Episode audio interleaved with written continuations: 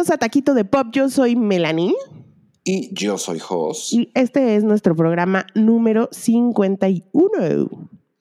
Ya vamos en. ¿Dijiste que íbamos a empezar la tercera temporada o no? Me sí, no, con este empezamos la tercera temporada para que no se confundan y piensen que hay diario. en realidad, como que vamos en en serial, pero pues da igual. Sí, exacto, da igual. Oye, em, empezamos con nuestros taquitos. Esta semana se anunciaron los nominados a los premios Emmy. antes de que empecemos con los nominados, pues obviamente va a ser una ceremonia atípica porque no van a poder asistir al evento.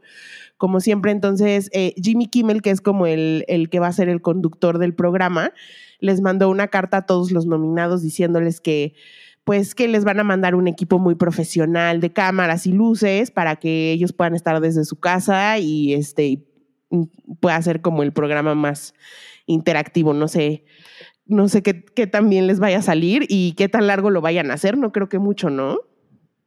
Pues no, habrá que, yo no me lo puedo imaginar. Entonces, ni siquiera quiero como futurear tanto porque siento que va a ser una cosa completamente diferente a lo que hemos visto, pero no sé en qué.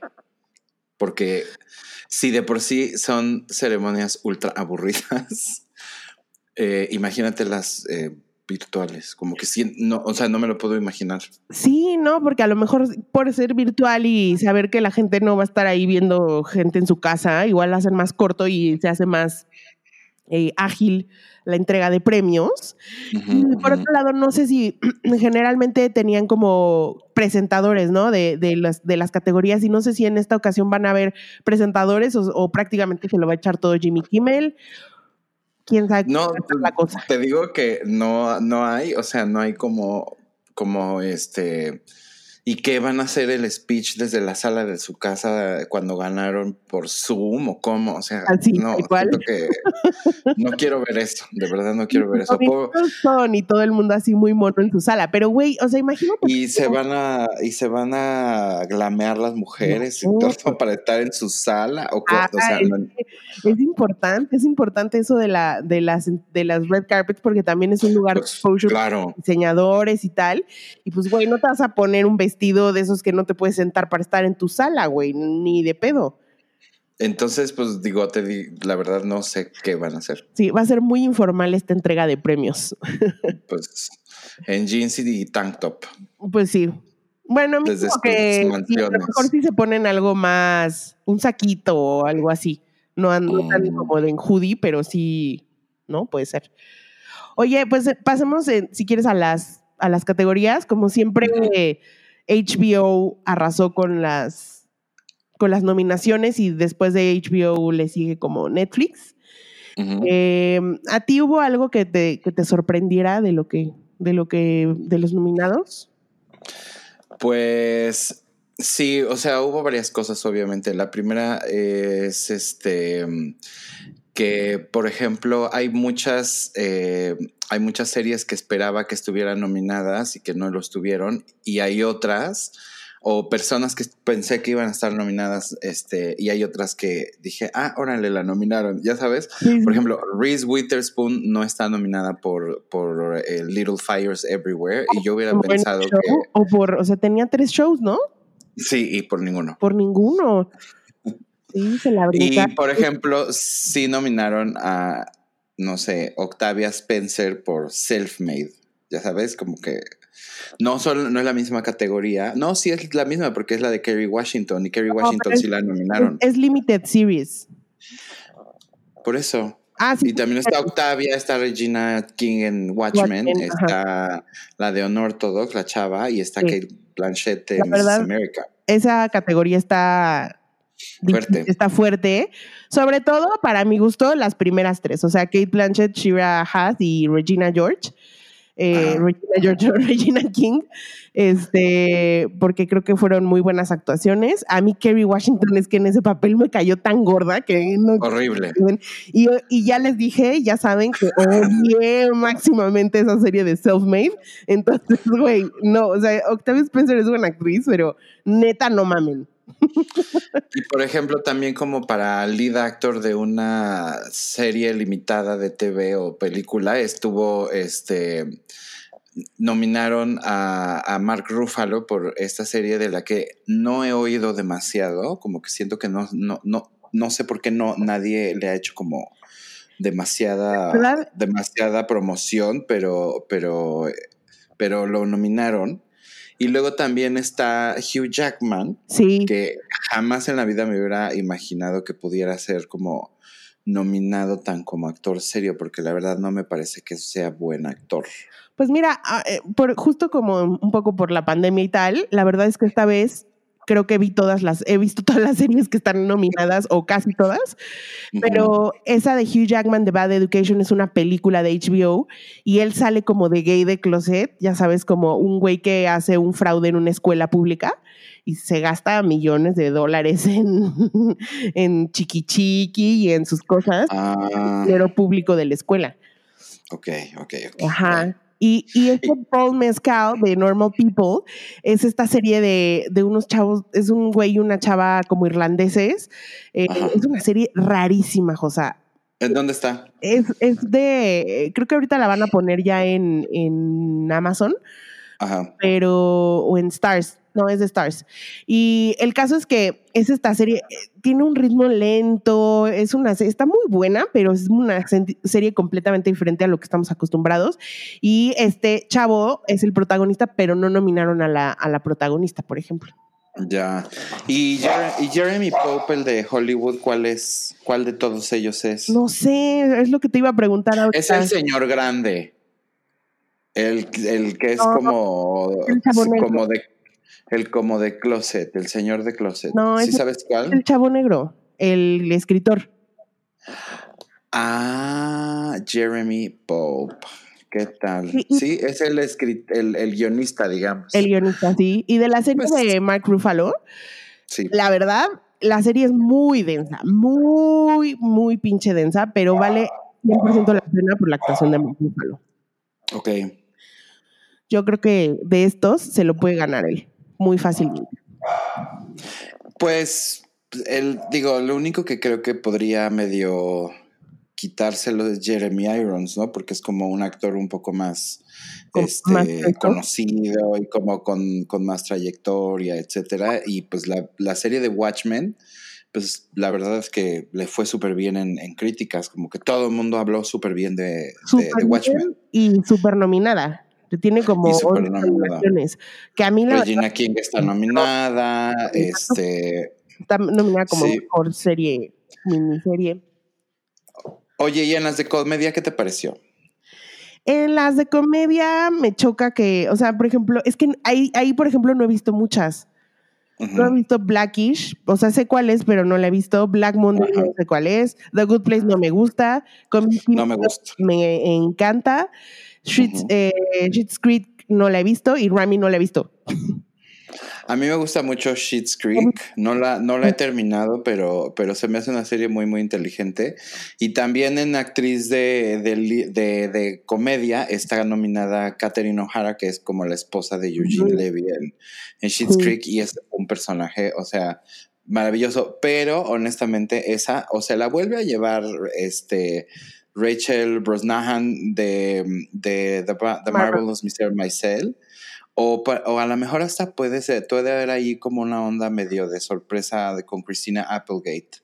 Yo honestamente se lo daría a Isa Rae. Yo creo que se, lo, se lo, podrían dar a Isa Rae, ¿eh? porque a Rachel ya le dieron uno. Están Christina y Linda Cardellini por Death to Me, que eh, están bien, pero tampoco siento que la Catherine O'Hara es una gran actriz. Maravillosa, maravillosa. y Tracy Ellis Ross también me parece que es muy buena y creo que ya se lo dieron. Ya, ya se lo dieron, ¿no?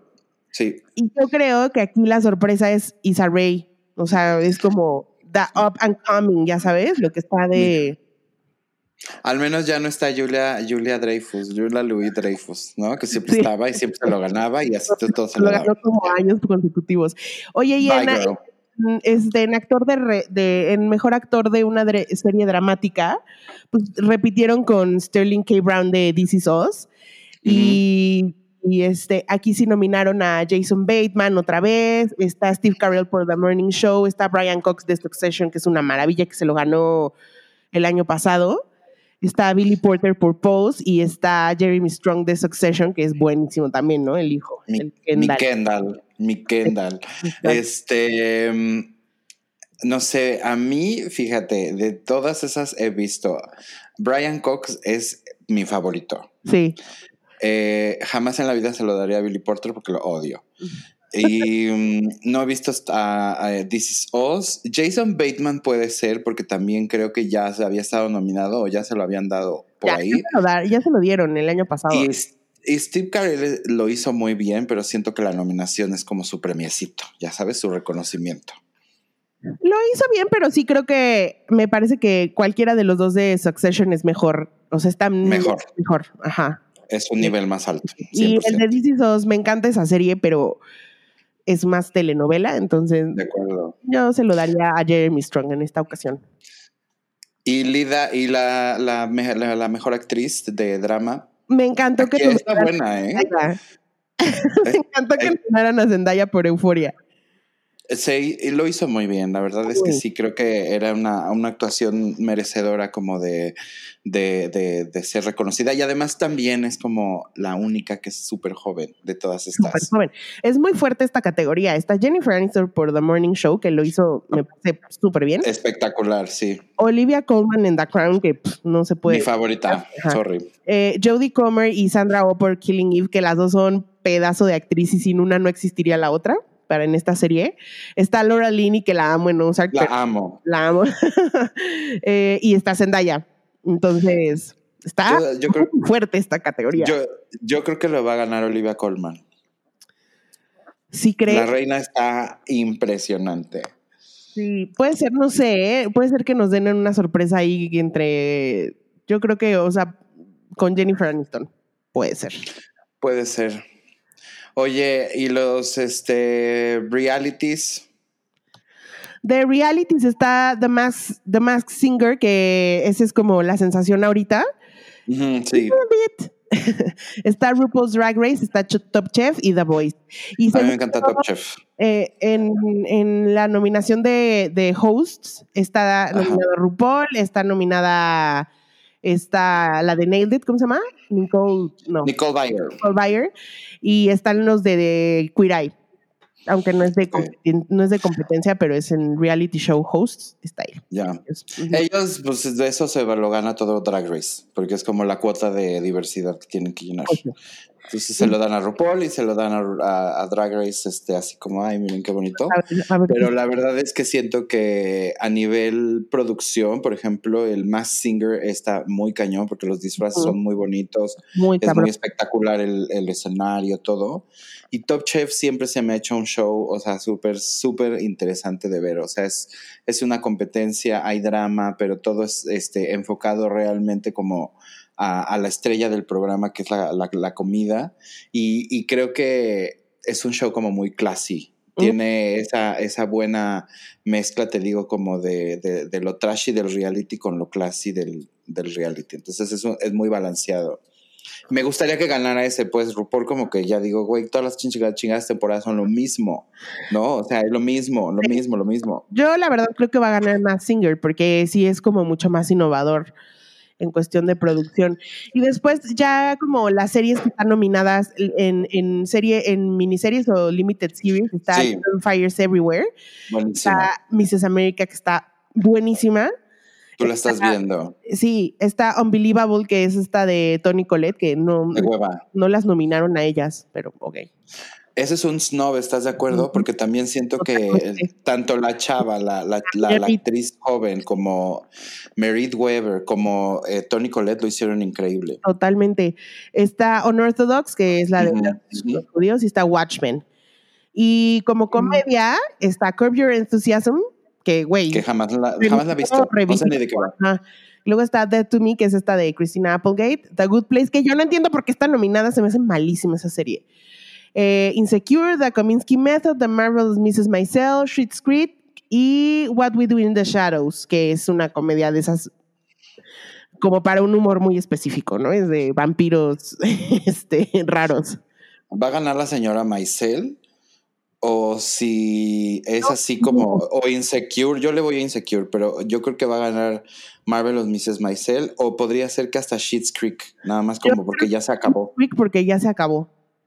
Podría ser por ahí. Y de dramas está Better Call Saul, está The Crown, Handmaid's Tale, está Killing Eve, The Mandalorian, que no nominaron nada más en esto, Ozark, Stranger Things y Succession. Va a ganar Succession. Yo también. Está entre, entre Succession y The Crown. Y The Crown. Cualquiera de esas dos, sí.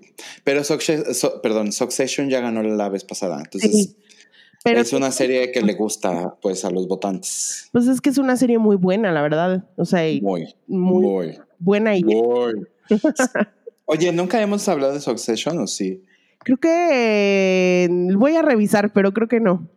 Si no, deberíamos de, ver esa de what, we're, o sea, qué es lo que estamos viendo. Sí, sí, sí.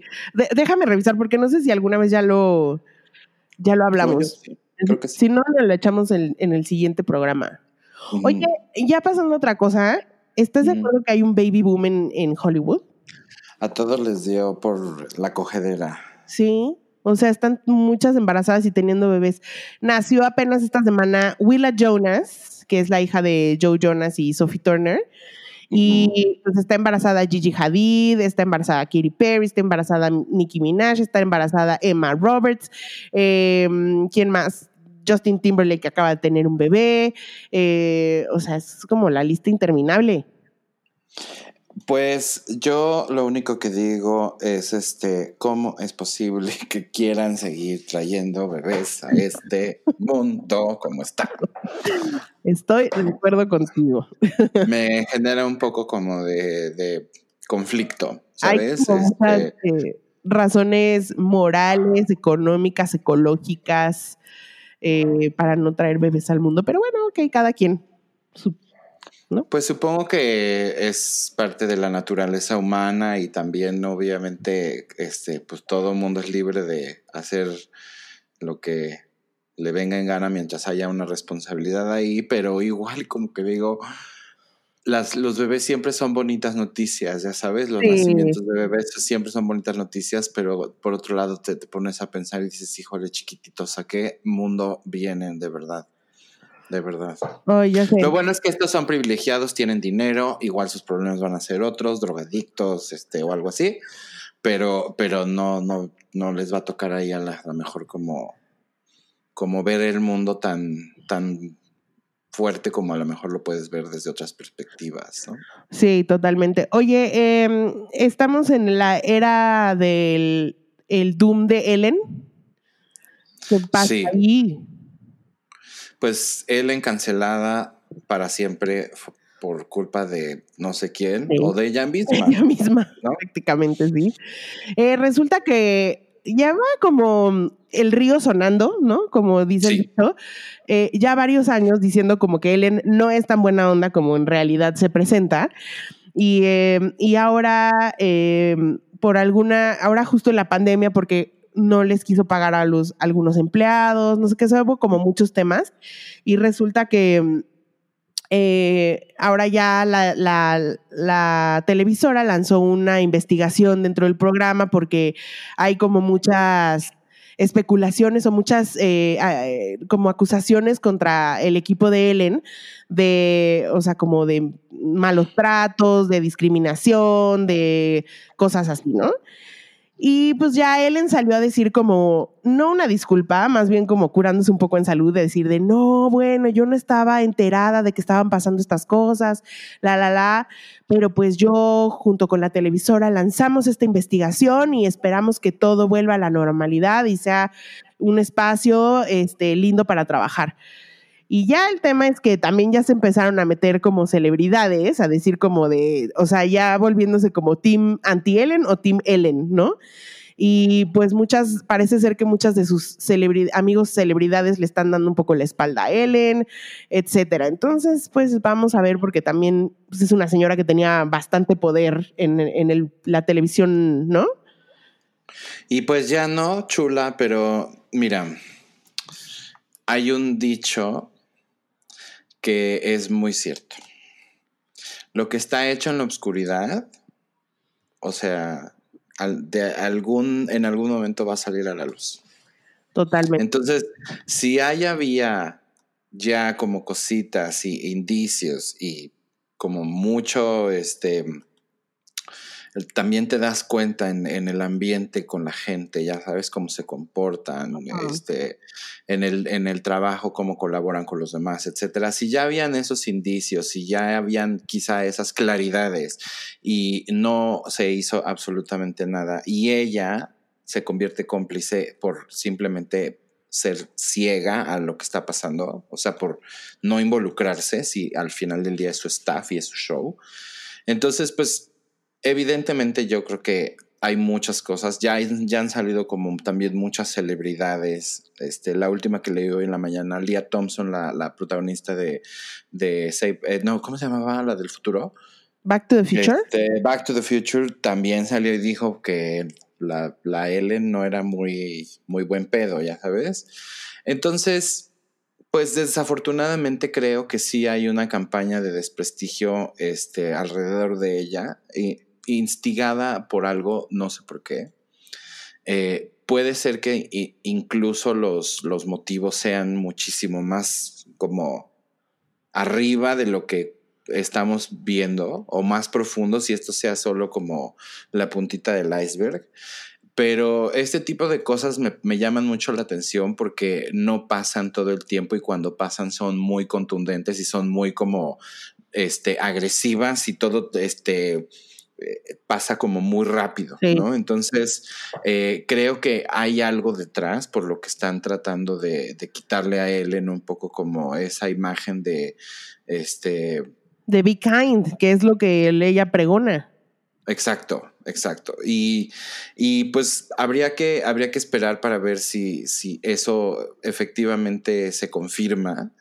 Eh, y si se confirma, pues cuál va a ser entonces el impacto en, en, la vida de esta mujer y si va a seguir siendo, ya sabes, como una Hollywood darling, este, como siempre, o la van a la van a mandar al olvido. Que pues, pues, no sería tampoco como la primera vez que le hacen eso a alguien. A ella, incluso. este, a ella. Sí. Eh, pues es que han salido varios, por ejemplo, un productor que trabajó ahí en el que dijo que no le podía hablar directamente a él en nunca, o sea, la palabra. Sale otra persona a decir que le tienen que decir a los invitados que tienen que echarle flores a él en, en vivo Qué oso. ¿No? Este, y así, y como que hay varias celebridades, empezando, no sé, como Dakota Johnson, que call her bullshit on air, ¿no? Este, pues a ver qué pasa con, con Ellen. Al parecer ella ya está también muy, muy triste y devastada y ya no quiere hacer el show. Y James Corden dijo, si ella no quiere, yo lo hago.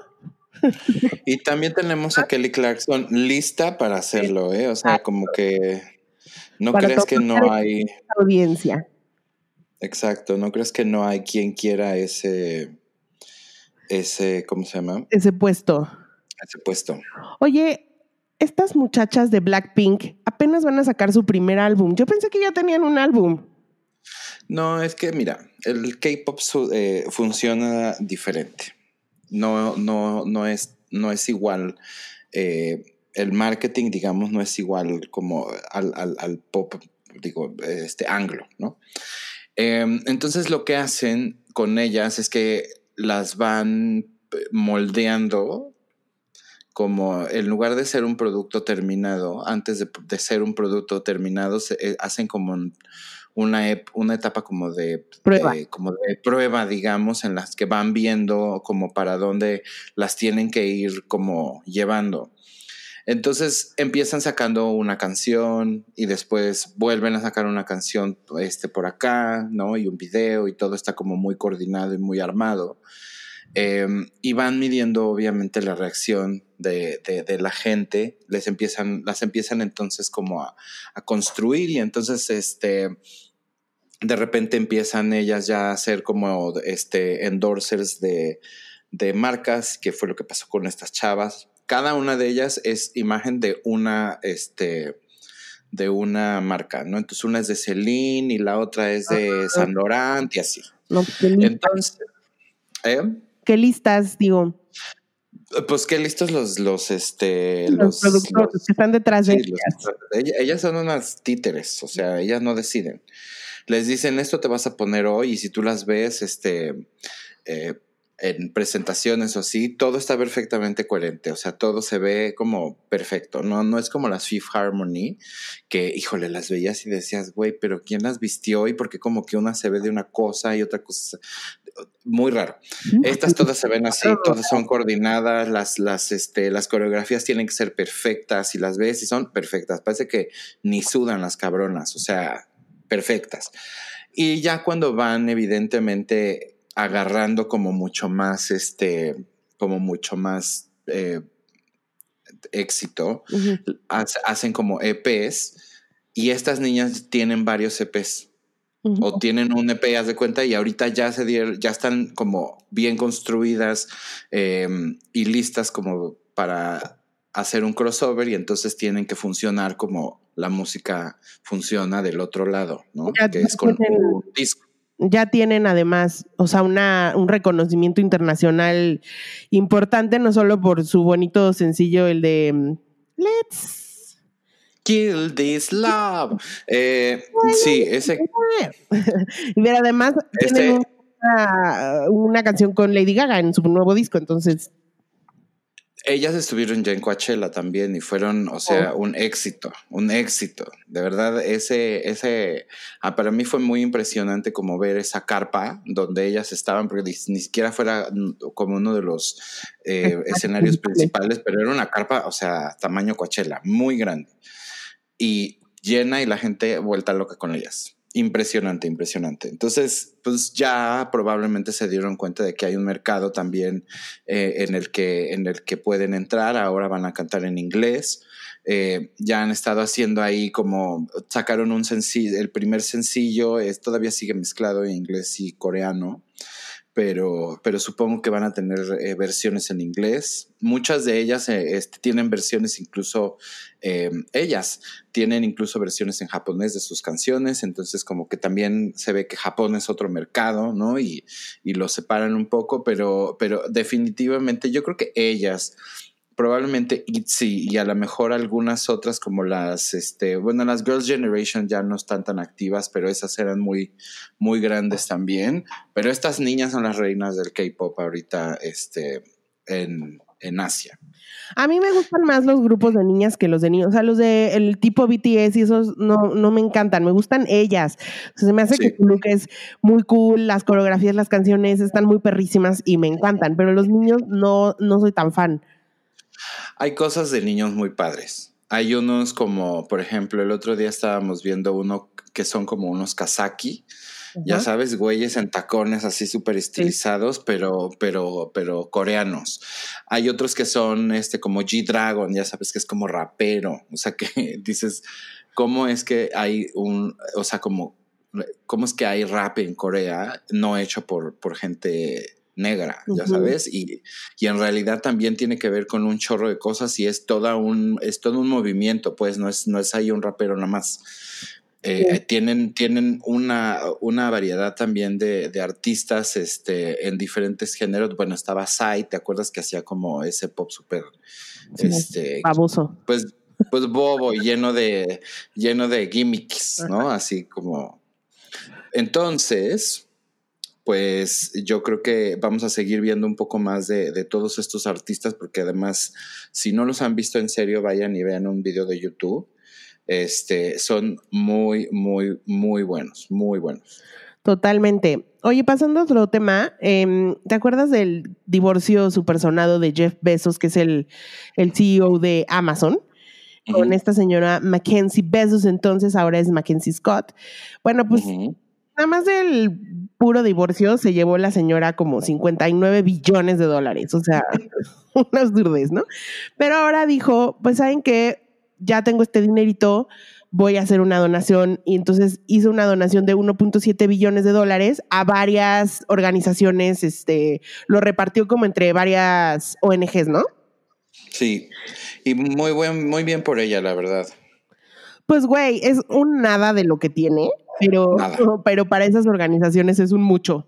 Entonces creo que está bastante bien que, que según ella dijo que mientras en su, en su vida, que ella quiere donar todo el dinero que tenga estando en vida, o sea, que no es como que lo quiera heredar, sino estando en vida lo quiere repartir.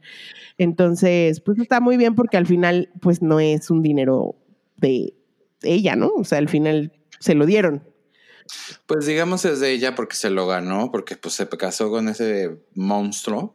Este, pero pues al final del día, la verdad es como quitarle un pelo a un gato lo que, lo que donó y, para esas eh, instituciones, porque además eran miles, o sea, como que lo repartió en diferentes categorías y, claro. y la verdad es que de esas categorías después se beneficiaron, o sea, muchísimas, muchísimas este, organizaciones y eso me parece que está bien porque entonces es como un, un, un decir, bueno, pues de todo lo que este viejo ha hecho, este, que lo ha convertido en trillonario, pues al menos que algo ¿no? Se le, se le regresa a la gente. Claro.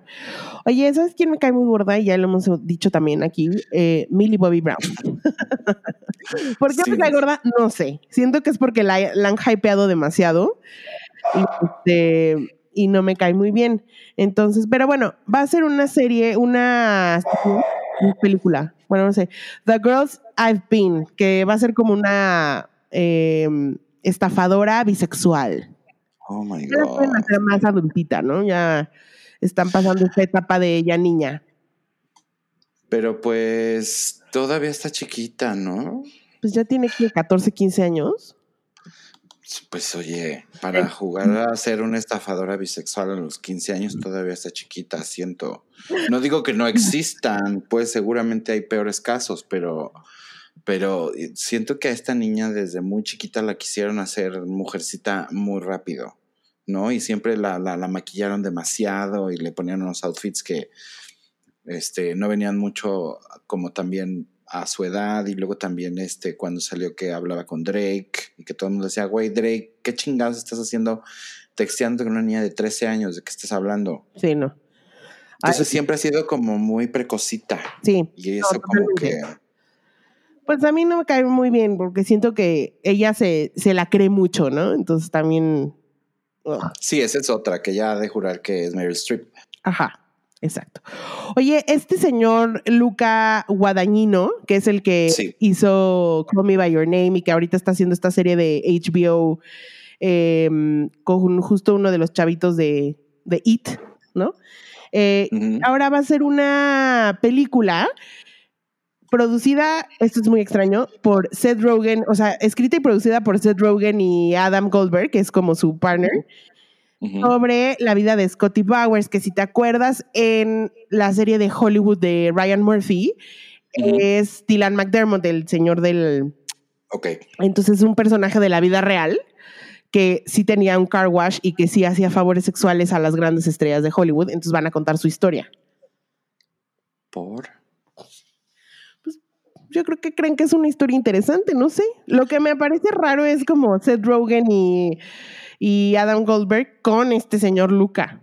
Es como una combinación extraña. No sé si va a ser una comedia o, o qué va a ser. Eh, pues suena que podría ser una comedia, ¿no? Yo a Seth Rogen como que no le creería mucho otra cosa. Pues sí. Weird. Oye, y otra noticia del mundo de, las, de las películas es que justo tu favorita, Isa Rae, va a hacer una película con Jordan Peele que se llama eh, Sinkhole y va a ser una película de misterio, de suspenso. Eso me gusta porque creo que vamos a ver algo diferente de ella. Ella es muy buena escritora, para empezar. sí. Entonces creo que eso ya lo tiene como ganado el, proyecto. La otra sería ver de qué manera ella implica un poco como ese estilo que, que, tiene como para una película de suspenso, porque pues en teoría ella escribió un poco más de comedia. No, y, ella es escritor, o sea, ella es escritora, productora y pues va a actuar en la, en la, en la película. Entonces. Ah, bueno, mejor aún. Sí. Entonces sí va a estar involucrada en eso y, si trabaja con Jordan Peele, creo que va a ser bastante buena, pues es una buena dupla ahí, ¿no? Y hablando un poco de películas de suspenso y terror, ya ves que van a hacer como un reboot de Scream. Por 80 vez. sí, pero resulta que en este va a, va a, regresar el cast original. Entonces va a regresar David Arquette, va a regresar, eh, ya anunciaron a, a, Courtney Cox ahora. Y me falta una, ¿quién era la otra? Neve Campbell. A Neve Campbell. Pero Neb Campbell nada más ha jinteado que va a regresar, pero todavía no ha dicho, no, han confirmado. Seguramente no la van a confirmar hasta que... Pues, ya, hasta casi que sea la mera hora. No, pues no, hasta que empiecen a filmar o algo, porque pues también es como lo que la gente está esperando, entonces mantiene un poco la expectativa de si sí o no, pero ella ya jinteó que va a regresar y supongo que va a regresar, porque si regresó Courtney Cox y también regresó de, este, David Arquette. Pues sí. ¿Pero qué no estaban muertos? Pues yo pensaba que estaban todos muertos, pero no sé cómo va a funcionar este nuevo reboot. No, y de y, o sea, y sobre qué va a, ser, porque la... Esto de, es una historia paralela, un universo paralelo, ya sabes, como un algo así. ¿Crees? No, pero bueno, mira, a ver, no, eso no es ningún problema. Al final del día, este Halloween todavía sigue y todavía sigue Jamie Lee Curtis, es una abuela y todavía se sigue peleando con, con, el hermano. Ajá, exactamente. Entonces, pues, oye, lo que no sé es sobre, o sea, si va a ser que más bien es una nueva generación, yo creo. Sí, totalmente. Y por alguna razón van a buscar a estos este, rucos que ya vivieron por ese, ya pasaron por ese terror y los van a ayudar o algo así. No sé. Exacto. ¿Te acuerdas que había una donde, pues creo que fue, creo que fue Scream 4, ¿no? Esa fue la, la última que salió, que ya era más bien como, este, con tipo Hayden Panettiere. Y Nos reímos horas cuando la vimos. salía esta Emma Roberts. ¿Sabes quién salía? Este, Nico Tortorella. Ajá. Y también salía Alison Brie. Ajá.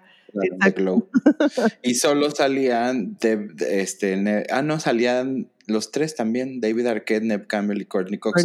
Mira, Neb Campbell no es como que tenga mucho que hacer, la verdad. O sea, no es, justo, como... Justo lo que te iba a decir, o sea, así como que se pueda poner mucho sus moños, pues no, ¿verdad?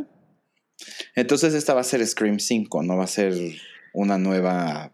Yo lo que leí es que es un reboot. Eso quiere decir que la van a empezar desde cero la historia, ¿no? Pero entonces esto es a lo mejor es la última película en la que salen como para dar de alguna, conectarlos de alguna manera con el nuevo elenco y ya Probablemente. Oye, y ya por último, Batman Update. Sí. Oye, ya salieron fotos, ahora sí, como un poco más del traje de Batman, que lo que vimos es que ya no es tan de plástico cuerule, sino como que ya tiene unos pantalones como cargo, ¿no? Sí, es como un traje de policía. Sí, se ve más como un traje militaroso, ¿no? Que tiene unos pantalones cargo y sí tiene obviamente la parte de arriba como muy de Batman. Este, trae hasta unas esposas aquí colgadas. Es como un enterizo, este, como de esos de, gasolinera, como de mecánico, y luego encima trae como ya la armadura del Batman. Exacto. Y luego también salió ya una foto por fin de Catwoman, que no se alcanza a ver 100%, pero ya vimos que trae un casco. Es como eh, la versión de Catwoman de, los juegos de Injustice. Sí. Así se viste. Y como el cómic ya un poco más de ahorita, eh, que es como un casquito y trae unos gogles. Y una chamarra de piel, o sea, como que no se ve que traiga un catsuit, ya sabes, así como... No, y por otro lado, resulta que también, al parecer, eh, en el universo de DC de Todd Phillips, están buscando un Batman. Eh, por ahí suena el nombre de. Ay, se me fue su, nombre primero. Madden, este, ¿cómo se llama? El príncipe. ¿Quién? James, Marsden. Ajá, James Marsden, que a mí no me, no me encantaría. Está también sonando Bradley Cooper y Ryan Gosling. Ok. Yo siento que no, no y no. Ninguno. Ninguno me gusta, no sé. Pero si es para una película más seria, porque es un universo, el del Joker de Todd Phillips y de, bueno, de Joaquin Phoenix es más serio, ¿no? O sea, no es este, ni siquiera ves eh, que de alguna manera tenga como este, esta cosa como de, de hacer mal, pues, o sea, como que le gustó querer generar ese caos y sentir que, que, por fin estaba siendo como visto, pero no se ve que sea como el Joker de Heath Ledger, ya sabes, que es nada más un sociópata y loco. No. Entonces no sé si valdría la pena hacer un universo de un personaje que más bien es una onda como psicológica, mental, como... Y, también va a ser como, o sea, lo que entiendo es que van a seguir con la historia del Joker, o sea, como personaje principal y pues si sale un Batman sería un personaje, o sea, sería el, antagonista, pero, pero digamos que el personaje principal siempre va a ser el Joker. Entonces también no sé qué tan tanto quieres poner un actor de... Pues tienes que poner un actor que pueda hacer una buena contraparte con Joaquín Phoenix. Em, habrá que ver porque no entiendo también cómo ese... Es un poco confuso que tengan como diferentes universos y más bien como que sea un, un plot de marketing como para con los mismos personajes revolcarlos diferentes veces y entregar otras cosas, pero es al final lo mismo. Sí, en el mismo time frame, ¿no? Sí, se me, se me hace muy raro. Digo, ellos no tienen todo lo que tiene Marvel y tienen que resolverlo de otras maneras. Eh, entiendo que el Joker sí, para mí, es el peor villano de toda la historia, de todos los, de de todo lo que hay, pero, pero, pero sí creo que estirarlo de Joaquín Phoenix eh, no sería una buena idea. No. Oye, y bueno, ya terminamos nuestra bonita sección de taquitos chisme. ¿Y te parece si vamos a la otra sección, que es nuestro tema principal, y vamos a hablar como de personas con alguna discapacidad o capacidades diferentes en el cine y la televisión? Y me ocurrió esta idea porque justo vi un programa en Netflix que se llama Love in the Spectrum, que es como de esos realities que siguen a un grupo de personas y todos son, o sea, todos están dentro del, em, del espectro del autismo y eh, lo que te muestran es que pues también ellos tienen el deseo de, encontrar una pareja y de formar una familia, etcétera, pero pues obviamente con sus limitantes sociales les, les cuesta mucho trabajo. De ser amados. Sí, entonces... amados más que nunca. La verdad es que siento que es algo que todos tendríamos que ver para poder entender cómo es esta gente, porque además es algo tan nuevo también como para el resto del mundo. Y siento que ya viéndolos dije, ay, híjole, seguramente yo sí tuve como algún compañero o compañera en la escuela eh, que estuviera en el espectro, pero en esa época no se usaba, entonces eran solo nerds y raros, ya sabes, como Y ahora ya te das cuenta que pues es, es, otro tipo de, de cómo funciona la mente, ¿no? Claro. Eh, a mí eh, este tipo de cosas me me hacen feliz porque creo que no tenemos mucho tiempo em, en el que hay una representación como de este tipo de personajes en, la televisión o en los medios en general. Me parece que antes em, era mal visto incluso, ¿no? Como que este, estas personas a veces estaban, este, destinadas a, vivir en confinamiento en sus casas porque pues a los papás a veces les daba pena que, tuvieran un, hijito eh, con, no sé, con retraso mental o con, con incluso un, chiquito que tenga a lo mejor como parálisis cerebral o cosas como más, más fuertes. Y, exacto, y, pues yo creo que todos en, en, de niños conocimos a, alguien con, con, síndrome de Down y hasta como que nos daba miedo, ¿no? O sea, como que no entendíamos porque nadie nos explicaba este, que, que era otro tipo de, de, de persona, pero pues todo bien, ¿no? Em, y creo que con el tiempo se ha, se ha también como creado esta conciencia de que también este tipo de, personas merecen visibilidad. Y, y, cada vez vamos viendo como una mayor integración de este tipo de, personajes, este, que al final del día lo que hacen es que ayudan a que esta, esta gente se pueda también sentir este, identificada, representada y parte obviamente de, la vida, ¿no? De, la vida cotidiana del, mundo. No, totalmente. Justo, justo leí una historia en internet de una señora que fue a, llevar a su hijo a, a su hijo autista a, la clase de natación y una niñita le dijo a su abuelita como quiero ir a jugar con ese niño, he's silly, ¿no? Así, y la abuelita como tratando de ser este como de tener cuidado, ¿sí? Como de tener como, como de, güey, no digas eso. Le dijo, sí, nada más juega con él con cuidado. Y la niña le contestó, sí, no te preocupes, lo vi en Plaza Sésamo.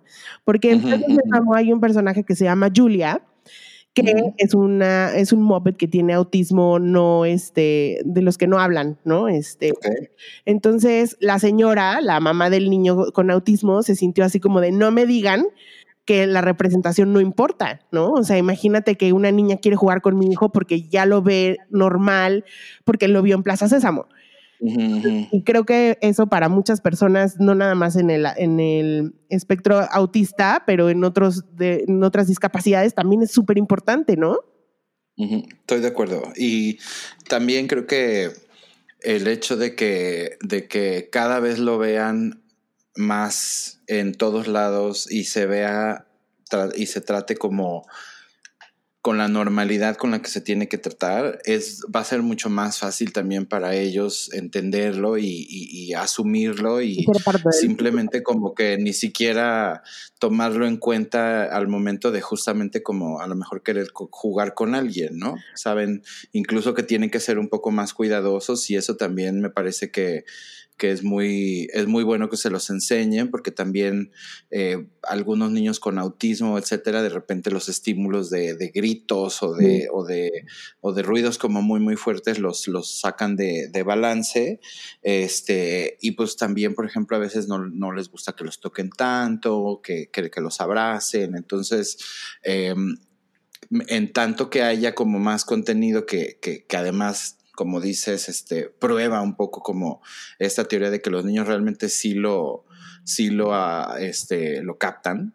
Eh, me parece que va a ser mucho, mucho más positivo también para ellos al momento de insertarlos en la, en la sociedad. Totalmente. Y a mí una, historia que me gusta mucho es la de Atypical, que ya hemos hablado aquí, que justo es este chavo que tiene autismo y al final está tratando de hacer su vida en un mundo de gente este, normal y, obviamente tiene sus, sus, em, sus, retos que él mismo tiene que, superar y, darse cuenta de que sí puede hacer las cosas, etcétera.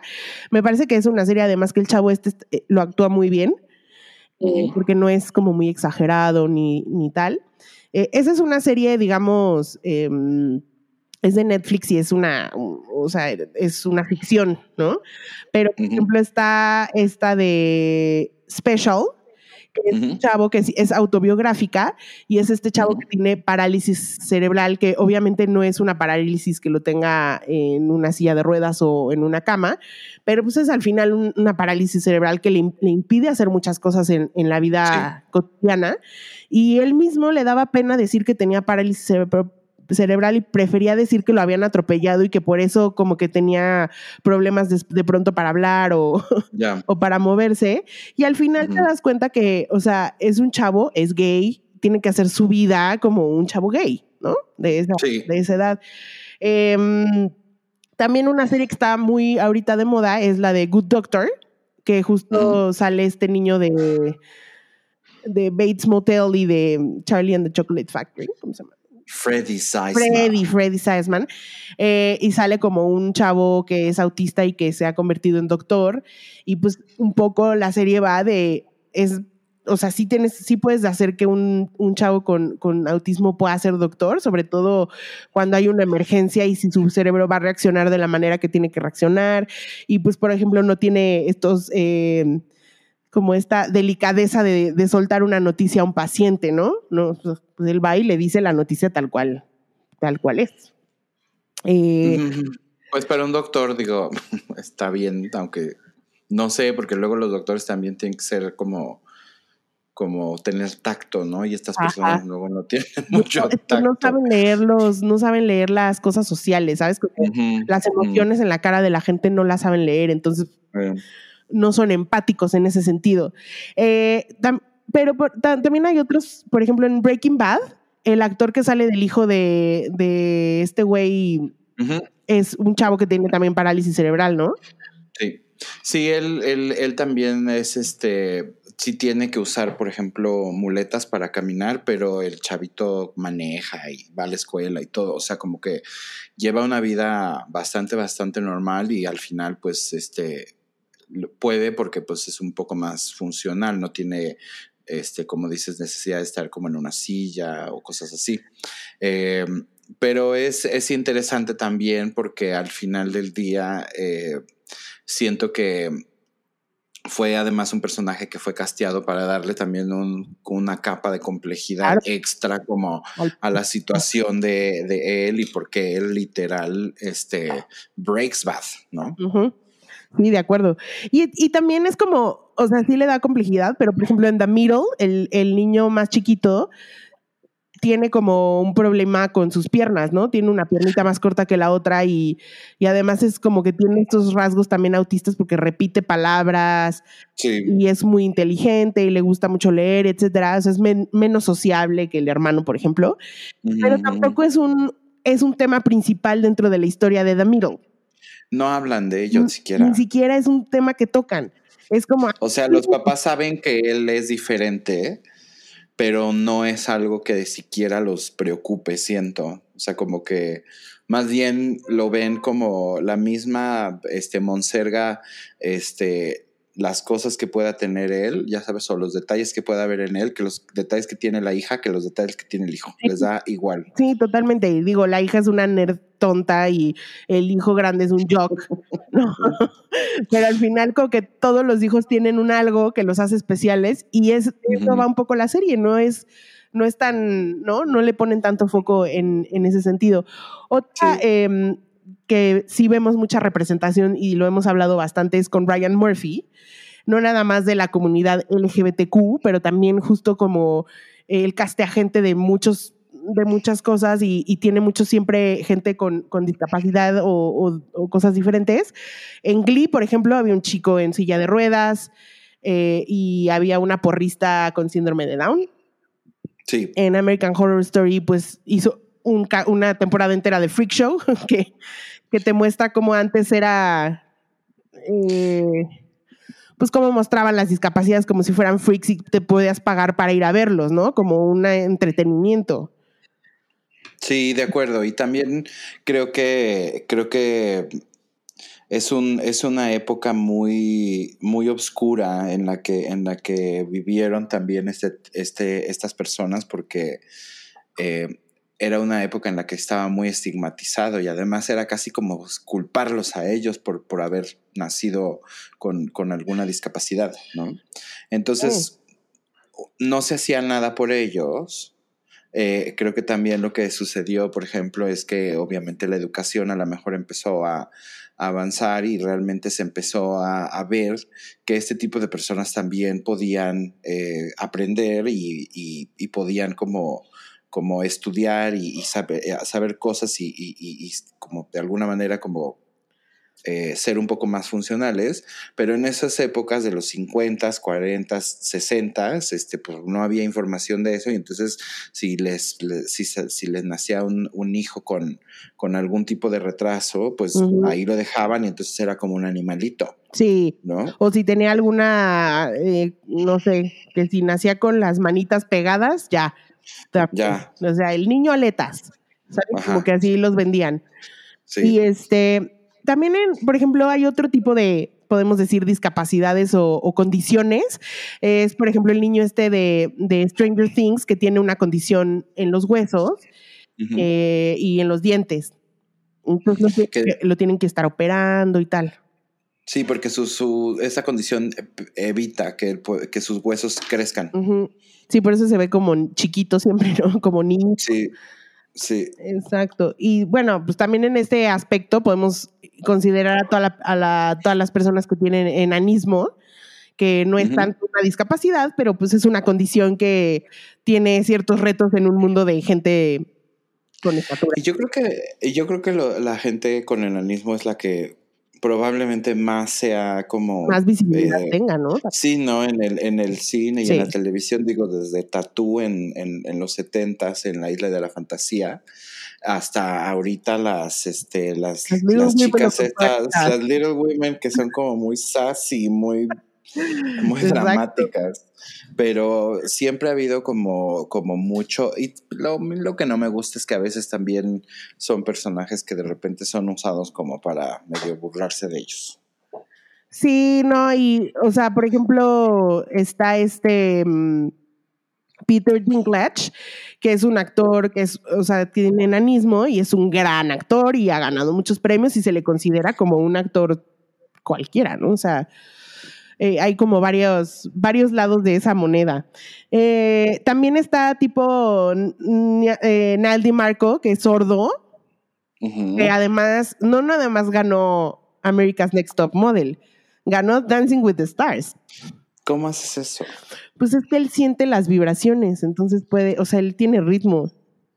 Ok, entonces puede más bien seguir las vibraciones o, los beats, digamos, y, hacer los pasos. y la verdad, él es un abogado súper importante para, eh, para la comunidad, porque ha estado empujando muchísimo que haya mucha más representación y que, que la gente sea un poco más consciente de, de esta comunidad. Eh, incluso creo que ahorita va a ser, ya va a protagonizar una serie donde pues él va a ser el protagonista, va a ser sordo normal.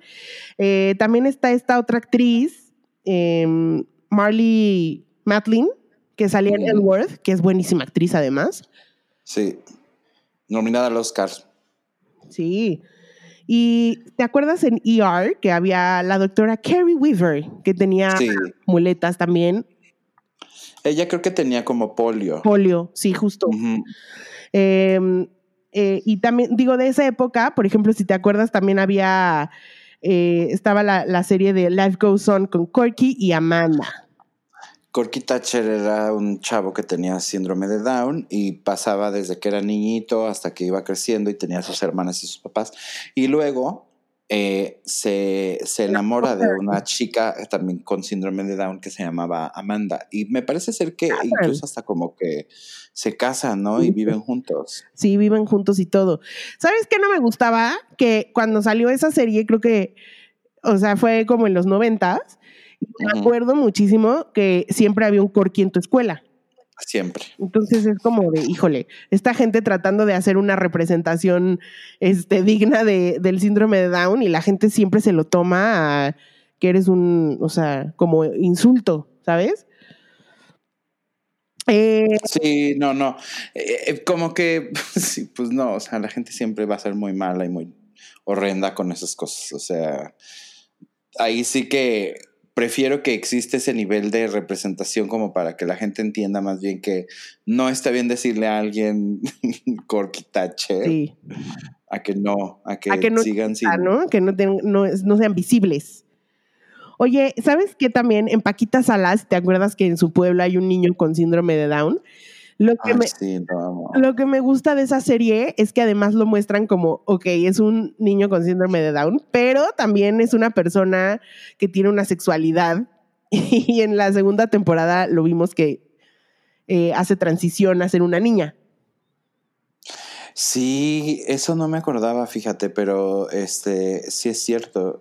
Y qué bueno, porque la verdad es que, eh, pues aunque parezca algo como totalmente fuera de lo común o, que ni siquiera crees que pueda suceder, eh, es una posibilidad y creo que es inteligente a lo mejor que hayan incluso pensado en incluir un, este, un, personaje así, con ese con ese tipo de, de, características. Sí, totalmente. ¿Y te acuerdas también la película de esta película española que vimos que se llama Campeones?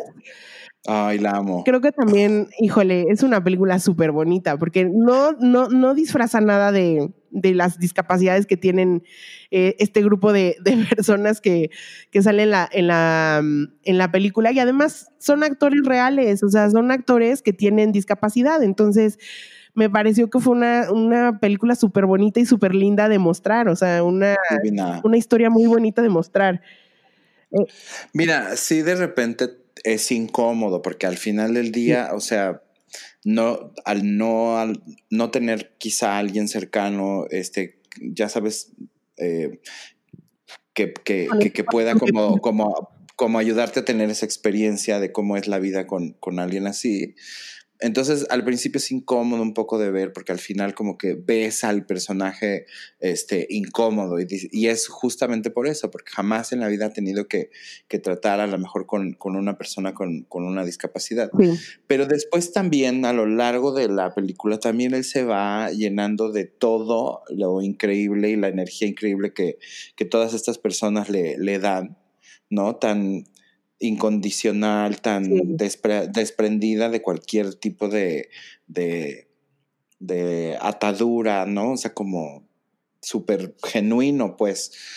Y, y, su visión también cambia mucho. Yo creo que eso es lo más bonito de la película, porque al final del día em, creo que es un proceso que desgraciadamente tienes que vivir en lugar de que ya de entrada digas, ah, claro, o sea, no pasa nada como que sí lo tienes que vivir un poco para entenderlo y poder decir, güey, sí está, o sea, no pasa nada, de verdad. No, y también como que él va, se va acostumbrando a los quirks que tiene cada uno y ya es como de ahí, ay, que le da igual, ¿no? Entonces, sí, es exactamente ese journey del, del, personaje principal, es como lo bonito de la historia también, ¿no? Aprender de, de ellos. Ese está en, en, Netflix o en algún lado. La acaban de poner en Amazon. Ah, pues si tienen Amazon, veanla. Sí, Está bien bonita. Exacto. Oye, y ya por último, ¿te acuerdas de esta película que hizo Juliette Lewis con Giovanni Ribisi? Que también tenían como una cierta discapacidad eh, mm, como cognitiva. Eh, eh, se llamaba The Other Sister y al final se enamoran ellos y se casan.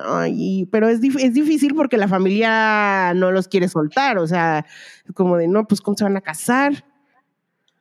Les cuesta un poco de trabajo. ¿No? Porque al final del día, pues entienden que son dos personas con, con discapacidades y que pues obviamente vivir solos ya implica otro set de, de, habilidades, que, que, pues probablemente ellos creen que, que igual no tienen, ¿no?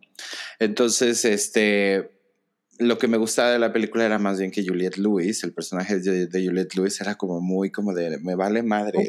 Era bien respondona. No te estoy preguntando. Exacto. Y sabes que también hay superhéroes con discapacidad, porque tienes a Daredevil que es ciego. Es ciego, sí, sí, sí.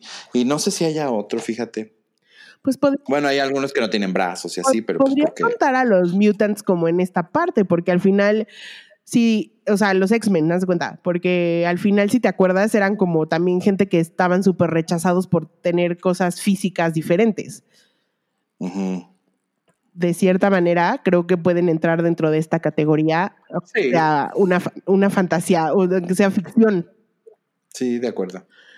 Pero sí, a mí la verdad me dio mucho gusto ver este, este reality que te digo, el de Loving the Spectrum. Creo que te abre mucho la, como la, la mente a, a, todas estas posibilidades de que existe gente ahí afuera que igual nunca te has topado o no te tomas la molestia de conocer y nada más dices, ay, qué güey tan raro, ¿no?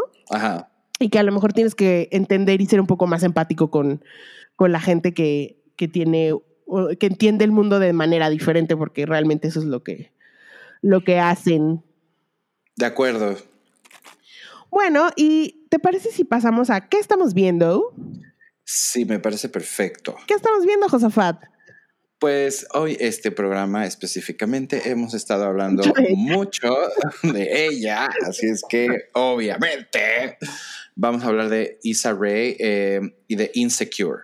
Es una serie de HBO, tiene cuatro temporadas completas ya en HBO. Eh, es una serie sobre Issa D, eh, que es una mujer que vive en Los Ángeles, es este, afroamericana vive con su novio, su novio está como deprimido porque no tiene trabajo y te, quería hacer como una app y luego como que no le salió. Este, entonces, como, y ella trabaja como en una organización de estas, este, de ayuda, em, como en escuelas. De bajos recursos, ¿no? Exacto, escuelas de bajos recursos donde como que les ayudan a los chicos a, este, pues, a estudiar y a hacer así. Entonces, como ella está dedicada un poco como al tema social, como educativo, etc. Em, y bueno, obviamente em, además de ella, pues hay un universo de personajes que la rodean, que es este Molly, su amiga, es una mujer también afroamericana, súper exitosa, es abogada, es, es, fabulosa, vive en un lugar fabuloso, pero pues tiene el problemita de que es un fracaso con los hombres y no puede tener la relación que ella quiere, porque ella ya quiere tener marido, hijos y todo. Estas chicas, estas niñas tienen 30 años, o sea, tampoco es que creas que y, tienen además otras dos amigas, una, una es este como contadora o algo así, entendí. Y la otra es una típica de housewife que está casada y, hace ella, ¿no? Sí, hace, es, hace piar, es piar. Eh, y bueno, obviamente los hay otros personajes alrededor de ella, pero la verdad es que es una serie que me, que me gusta porque primero que nada es ligera, es muy fácil de ver. Em, me gusta mucho la música de la película. Toda la música de la película está perfectamente bien elegida. El soundtrack es espectacular. Espectacular.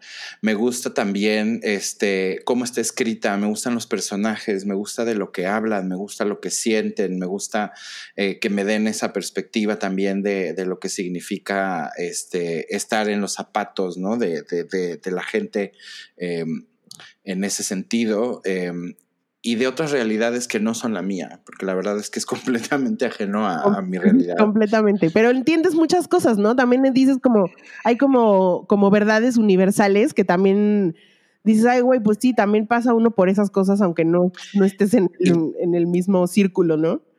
Y también para ellos cómo viven ciertas cosas que para mí, evidentemente, por, por, por no, no ser afroamericano, pues no me suceden, ¿sabes? como hay una escena donde a uno de ellos lo, o sea, se da una vuelta en Nu que no se podía dar, fue prohibida y se la dio y lo agarró una patrulla y desde que lo para la patrulla el güey ya está empezando a sentir ansiedad y nervio de decir, puta madre, ¿qué me va a pasar? Digo, nosotros aquí con la policía que tenemos también pero no, siento que es un rollo de que ellos racialmente siempre son súper este, estereotipados y, y, cuando la policía se ve este, envuelta en cualquier cosa, pues obviamente y ellos inmediatamente se sienten que les va a ir de la fregada, ¿no? Y son tonterías que dices, ay, pues sí, no, pero sí, sí pasa. A mí, a mí me gusta, me gusta, yo todavía no la, la, termino de ver, pero me gusta lo que llevo de las primeras dos temporadas. Es que me gusta que también hablan de cosas serias, en conversaciones como están entre amigos y están hablando de un, de un, tema serio, pero están hablando como lo hablarías tú con tus amigos. Entonces, de pronto hablan de, no sé, de la homofobia en, dentro de la comunidad afroamericana pero de una manera en la que están contando una historia y entonces hablan de eso. O hablan de, de los micromachismos que sufren las mujeres en el lugar de trabajo y, y, lo hacen de una manera en que no es obvia, ¿me entiendes? O sea, no es como el micromachismo es la, la, la, no, sino que te lo muestran a través de ciertas em, eh, historias que pasan dentro de la, de la serie y también como esta apertura sexual que ya tienen las mujeres más de, esa edad, eh, la, amistad que tienen entre ellas. Em, que es una más como una onda más de sorority, ¿no? Siento que son ya son familia y ya se ven como, como, como familia y por eso también eh, entre la familia, pues siempre también van, van a haber este, problemas, ¿no? Y cómo abordan esos problemas y, y las relaciones y cómo abordan las relaciones, cómo, cómo una generación de personas de ahora 30 años estaba viviendo un poco sus vidas este, en, en, términos de sus trabajos, de sus relaciones, de sus amigos, de, su, de, de las cosas que, que, sueñan incluso, ¿no? Porque también creo que están en ese punto eh, cuando cumples 30 en, el, en, en, que estás como en esta crisis de decir, güey, pues yo a los 30 yo decía que ya iba a ser millonario, ¿no? Y no, y no, no, lo soy, en, en cambio estoy en este pinche trabajo de mierda, este, que pues más bien es, siento que es para ella es una vocación, como que se ve que tiene vocación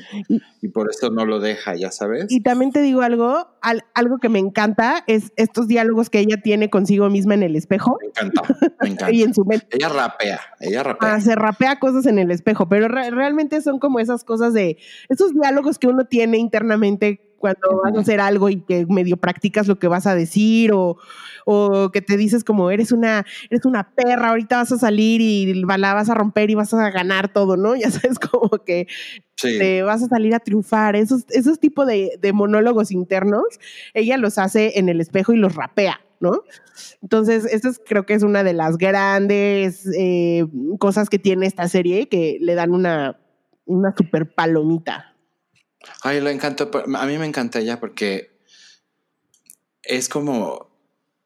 Es como muy ella, ya sabes, ella sabe que no es una mujer ultra sofisticada, que no es una mujer ultra viajada, vivida de mundo, ¿no? Este, le emocionan las cosas muy pendejas o, o como muy simples de la vida y eso está padre, pero por otro lado también creo que de alguna manera como que ella es muy, el, el se burla mucho de ella misma. Sí, sí, Y eso también siento que está muy, muy, muy divertido porque es un, es un humor también muy inteligente. Sí, eh, exacto. Es un humor muy inteligente. La música está muy padre, visualmente está padre. Este, y se llama Insecure. Eh, está en HBO. Otra cosa es que todo, eh, eh, o sea, el, cast realmente es súper diverso, o sea, como que obviamente hay muchos personajes afroamericanos, pero también dentro de la comunidad de afroamericanos como de... Hablan mucho de cómo a veces los que son como birraciales, ¿no? O sea, este mezcla de blanco con, con, con, negro, pues son también medio, medio este, por sus propios porque no son suficientemente negros. Entonces también es como estas pequeñas sutilezas que de repente existen en, una comunidad que es 100% ajena a mí. Me encanta también descubrirlas y me encanta como sentir que de todos modos al final del día compruebas que todos somos iguales. Sí, de acuerdo. Está muy buena, muy, muy buena. Se las recomendamos mucho. Está en HBO y eh, pues échensela, ¿no? Está, además son como de media hora los capítulos, entonces están, yo me la eché. Me la eché completa y porque de verdad la estiré un poquito porque también cuando me piqué decía, ya no, no quiero que se me acabe. Este, pero me la eché en una semana. Iba a haber una quinta temporada, ya está firmada, ya está confirmada, ya todo. Es importante que haya una quinta temporada porque donde se queda es como de, ¿y ahora a dónde vamos? Cliffhanger. Eso hay un super cliffhanger. Entonces ahora la siguiente temporada obviamente pues va, va a tener que de alguna manera abordar este, qué es lo que sucede. Y espero que sea una de esas series que dura 800 temporadas, como Grey's Anatomy, pero de Insecure. Punto com. Ok. Eh, te voy a decir mis taquitos de, de, mis taquitos de la semana. ¿Te parece bien?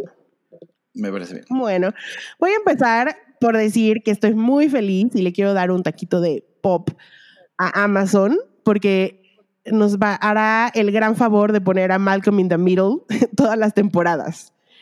Es una que es maravillosa serie, es una crítica social increíble, pero además es muy, muy chistosa y, y los derechos los tenía como Blimway. Entonces, aquí en México solo los podías ver en Canal 5. Eh, entonces, bueno, es muy bueno que tengamos las siete temporadas de Malcolm in the Middle, ya que me acabé Parks and Recreations, es lo próximo que veré. Y eh, mi taquito de mierda es para una señora que siempre también está en, esta, este espacio y no es Beyoncé, es Madonna, porque ya se tomó el cool. ¿Qué hizo Madonna? Se tomó el cool Navidad, güey. O sea, Sí, ya también empezó a decir que no, que la vacuna, que solo se la van a dar a los ricos y que no sé qué, la, la, la. Puso un post así en Instagram, Instagram la flagueó y quitó el post así como de, no, güey, a ver, estás diciendo cosas que no son verdad. Y incluso Annie le, le escribió diciéndole como sí, ¿Cómo crees? No digas mamadas, casi, casi. O sea, le dijo, espero que te hayan hackeado y no que estés diciendo estas pendejadas en, eh, a tus 14 millones de seguidores. Entonces, señora Madonna, por el, por el amor de Jesus Christ, deje usted el Instagram, ya, en paz. Ya le hemos dado cientos de veces el taquito de pop eh, de mierda a Madonna por, por el Instagram. Es la razón por la que, a pesar de que la amo y la idolatro, la detesto. Ahora no la amo y la idolatro nada más, ahora amo odiarla. Entonces, como que eh, siento que ya también está en un punto en el que está tan desesperada por atención y por seguir relevante y porque, porque todo el tiempo tienen en la cabeza que tiene que ser polémica y controversial y cuestionadora y la, la, la. Y entonces lo está llevando a este tipo de, instancias donde dices, híjole, no, ya, no, no, no, digas eso. Ya se vuelve peligroso lo que dice, ya no es nada más de un chistecito o lo que sea, ¿me entiendes? Sí, estoy de acuerdo. Pues taquito de mierda y espero que la señora Madonna nos deje de, en paz. Exacto. En redes sociales. ¿Tú cuáles son los? Yo, mira, mi taquito de pop es una cosa que no sé si a mucha gente le va a dar gusto, pero a mí me da todo el gusto del mundo. Y es que em, por alguna razón que tiene que ver con derechos de autor y derechos intelectuales de la propiedad, Chespirito sale del aire en todo el mundo. No hay nada que me dé más gusto que la gente deje de, ver, o sea, ese tipo de, televisión que me parece de lo más denigrante, este, poco, poco este, divertido, poco inteligente, soso, simple, poco este, representativo de México. indigno. O sea, yo tenía un maestro de, teorías de la comunicación cuando estábamos viendo sociología, que todo el semestre lo basó en estudiar al Chavo del Ocho y decía que el Chavo del Ocho es tan importante en, no nada más en México, sino en Latinoamérica, porque el Chavo del Ocho en realidad describe a cómo es eh, la cultura latina. Ajá. Y tienen toda la, razón. Solo siento que hay un punto en el que ya tenemos, después de 50 años de verlo en la televisión, o sea, tenemos ya. que darle la vuelta a la página y, también empezar a, promover otro tipo de cosas y otro tipo de pensamientos y otro tipo de... De, contenido, sí. De contenidos. 100% estoy de acuerdo contigo. Así es que no es porque yo la verdad es que creo que de niño casi nunca lo, lo vi, o sea, sabía qué era, sabía quiénes eran los personajes, todo. no, lo, no lo seguía demasiado porque también, o sea, no sé, nunca me interesó ese tipo eh, de, de, humor porque era como muy, muy tonto, era muy tonto, era un programa muy tonto. Entonces creo que también la gente merece eh, contenidos más inteligentes y Televisa está decidiendo por haberse peleado con, con el, el, albacea de, de, Chespirito por este, problemas de dinero, fine, déjenlo. Y mi taquito de mierda ¿Qué va a hacer Brasil sin el Chavo del Ocho? ¿Qué va a hacer Brasil? Colorado. Bueno, la mayoría de ustedes saben, yo trabajo en una compañía brasileña y tengo eh, compañeritos brasileños a los que amo sin control. Pero lo primero que de verdad llega si te preguntan es el chavo, porque sigue siendo una cosa impresionante en Brasil. Entonces, te preguntan por el chavo y por la usurpadora por esas dos. Bien México, por tanto talento. Sí, sí, sí, sí. Pero, pero bueno, pues ahora también si se los quitan a ellos, porque también se los van a quitar a ellos, imagínate. A ellos yo creo que sí les va a doler. Aquí en México siento que ya no, la gente ya no. Bueno, pasan en ese canal Teen que está en las de Vito, no sé cómo se llama ese canal. Pero lo que ves a, a, que la gente ya no sigue como, este, ya no sigue como el programa, ya no sigue hablando como del programa, ya no es algo que sea como parte de la conversación, como por ejemplo los putos Simpson, que tienen 800 años, tienen 800 temporadas y la gente todavía sigue así como los Simpson cuando los, ¿no? Sí. Este, ya no lo hacen con el chavo y siento que cuando antes, antes era un poco como de que, como cuando en el chavo, bla, bla, bla, bla, bla. Ay, no sé, pero sí, yo también estoy de acuerdo que qué bueno que ya no le van a pasar. Ya, o sea, muy bonito, es parte de nuestra historia, de nuestra cultura popular en México, lo que tú quieras, pero ya, o sea, enough is enough. Basta. Bueno. Taquito de mierda ahora. Pues mira, ahora mi taquito de mierda va a ser este un programa nuevo que se va a llamar Pan y Circo, que va a pasar por Amazon Prime y es básicamente eh, conversaciones como que son moderadas por, Diego Luna y reúnen así como expertos este, y diferentes personalidades para como, no sé, platicar de cosas así como de interés. Este, de coyuntura. sí, de coyuntura y también como de este, diferentes, obviamente, puntos de vista en sociedades, este, no sé, contemporáneas como no, igual lo mismo da si estás aquí, que si eres español, que si eres gringo, que si eres de todo, ¿no? Y además, pues están como acompañados por los, eh, por menús eh, de, de, de chefs así como cabrones de México, ¿no? Entonces, pues bueno, mira, la primera cosa es que Chelsea Handler ya lo hizo. Yes. Hizo exactamente eso. Y probablemente es lo que, como que yo diría, bueno, mira, se lo puedo pasar, o sea, a lo mejor no es innovador, pero va.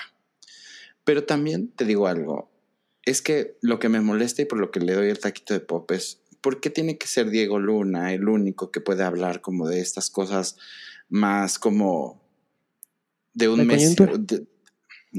No, y de un México que es como más sofisticado y como más así. Sí. Y la gente que sale es la misma gente que siempre vemos en todos lados de ese tipo de programas, con ese tipo de contenido, con, o sea, el chef va a estar Enrique Olvera, obviamente, y, y van a estar una serie de personajes que también como que dices, está bien, qué bueno, se ve bonito, probablemente no es un contenido que esté directamente como pensado para nosotros como mexicanos, sino como para enseñar México a otras audiencias, ¿no? Diego Luna es un personaje que esas audiencias ubican como mexicano, o sea, me hace todo el sentido, lo único es que siento a veces que es como si fuera como Diego Luna dándose como su bañito de de pueblo y queriendo ponerse como que es un activista y como que es uno de estos intelectuales que no se me hace como y la verdad es que mm, siento que mm, debería de haber un espacio en el que pueda eh, existir un poco más de diversidad también en cuanto a eh, la gente que presenta este tipo de programas, el tipo de... ah, bueno, o sea, ¿a quién pondrías, o sea, si no es Diego Luna, ¿quién podría hacer un programa así, por ejemplo? O sea, que se te haga como una persona que digas, ok, sí lo vería porque me parece interesante a lo mejor el punto de vista, un mexicano, Gael García. Pues Gael García. No, pues es que siempre va a terminar siendo, o sea, Eugenio Derbez y Jaime Camil y todos esos que son los que ya se fueron de aquí, me explico, pero siento que, no sé, a mí este tipo de contenidos a veces me, me generan mucho conflicto porque siento que es nada más mostrar una partecita de México que no es, ya sabes, como como todo lo que, lo que hay, así como hago críticas de repente de solo hacer programas de narcotraficantes o solo películas tipo Amores Perros donde la realidad, o sea, retratan la, cuán crudo es la, este, puede llegar a ser la vida en, en, en, México en, ciertos sectores, pues como que estos así como medio eh, programas este, white también me dan como... Eh. Mira, yo lo voy a ver porque quiero saber según entiendo, van a tener como personas que están a favor de algo y personas que están en contra de algo, lo cual enriquece bastante la conversación sobre un tema. Y por eso me parece interesante y lo voy a ver. Ya te contaré si está demasiado White y demasiado Epigmenio Ibarra este, el programa o no. Ok, pues I don't like it. I don't like it. Y le doy taquito de mierda. Muy bien. Don't like it y don't care about it. Exacto. Eh, ok, pues bueno, eso es todo por hoy. Nos vemos, nos escuchamos la siguiente semana. Chao.